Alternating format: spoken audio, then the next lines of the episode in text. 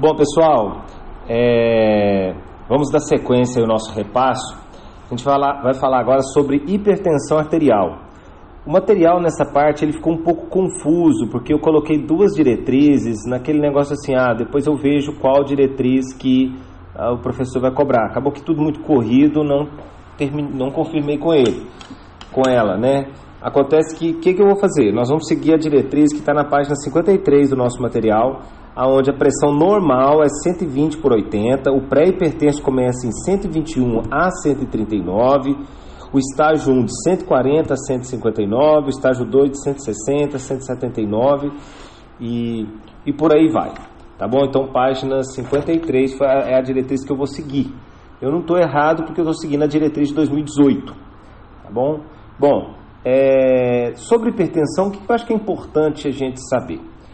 Eu acredito até que ela não vai cobrar um caso de hipertensão para a gente diagnosticar uma hipertensão. Ela talvez pode dar um paciente já hipertenso e qual seria o tratamento desse paciente.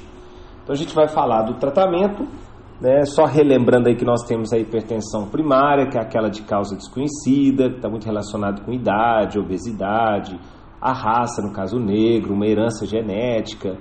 E tem a hipertensão secundária, secundária alguma causa, alguma coisa está elevando a pressão dessa pessoa.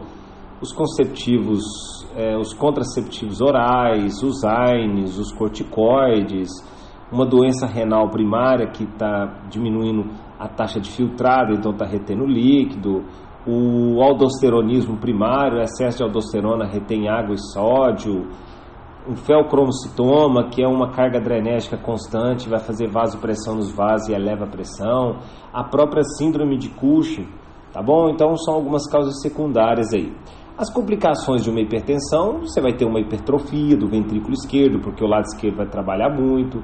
Você pode desenvolver uma insuficiência cardíaca, você pode desenvolver um acidente vascular cerebral isquêmico, uma hemorragia intracerebral, uma doença renal crônica, então são complicações de uma hipertensão principalmente descontrolada, descompensada.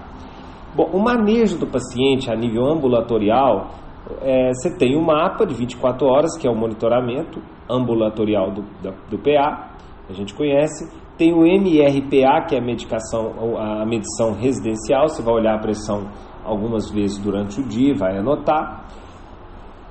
E você tem alguns exames que você tem que solicitar. Você vai solicitar eletrólitos para ver questão de sódio, de potássio, né, enfim. Então você vai solicitar eletrólitos, a glicemia, o exame de urina para ver a função renal, o hemograma completo, um eletro. Você vai, quando você, diante de um paciente que você descobre que é hipertenso, você tem algumas condutas. Até acho que isso não vai para a prova, isso é a nível ambulatorial. Quais são as medidas não farmacológicas? Isso pode até cair. Quais são, seriam as orientações? Perder peso, dieta, atividade física. Ok. Bom, sobre o tratamento, galerinha, como que eu coloquei o tratamento? Eu defini uma estratégia para mim, em cima de tantas informações. É o seguinte: se é um paciente hipertenso sem comorbidade, você vai entrar com uma monoterapia. Você vai entrar com IECA. Captopril, Inalapril, até na verdade eu nem sei qual que é o mais usado aqui no Brasil. Quem estiver ouvindo aí, Jana, Jana, fera nessas informações, souber, depois manda pra gente aí. Manda pra mim, Jana, que depois eu repasso. Eu não vou criar um grupo, para não ficar mais grupo, eu vou mandar no privado todos os áudios aí. Né, a atenção do, do, do IEC é que ele sobe o potássio, então o potássio tem que sempre ficar atento aí, o paciente está fazendo IEC. Se ele desenvolver tosse, vamos para hora 2. Se essa pessoa tem comorbidade, se ele é diabético, se ele já tem uma doença renal crônica, se ele tem acima de 65 anos, se tem uma insuficiência cardíaca congestiva, a gente vai adicionar um segundo medicamento, no caso pode ser o diurético, o hidroclorotiazida. Então, uma, uma, uma, terapia combinada. Se mesmo assim não resolveu, você adiciona um, um outro medicamento. Nesse caso, pode ser o beta-bloqueante. Você pode observar que os bloqueadores de canais de cálcio sempre ficam né, em últimas opções aí. Porém, existem algumas indicações aí mais específicas. Por exemplo, o paciente que tem hipertireoidismo, um hipertenso com hipertireoidismo, é interessante entrar com beta-bloqueante, no caso o carvedilol. Se é um paciente que tem uma hiperplasia prostática benigna, é interessante um bloqueador alfa, uma prazosina. Se é um paciente que é hipertenso com osteoporose, interessante já entrar com os tiazídicos. Problema do tiazide, que ele é contraindicado em pacientes com gota, tá bom, pessoal?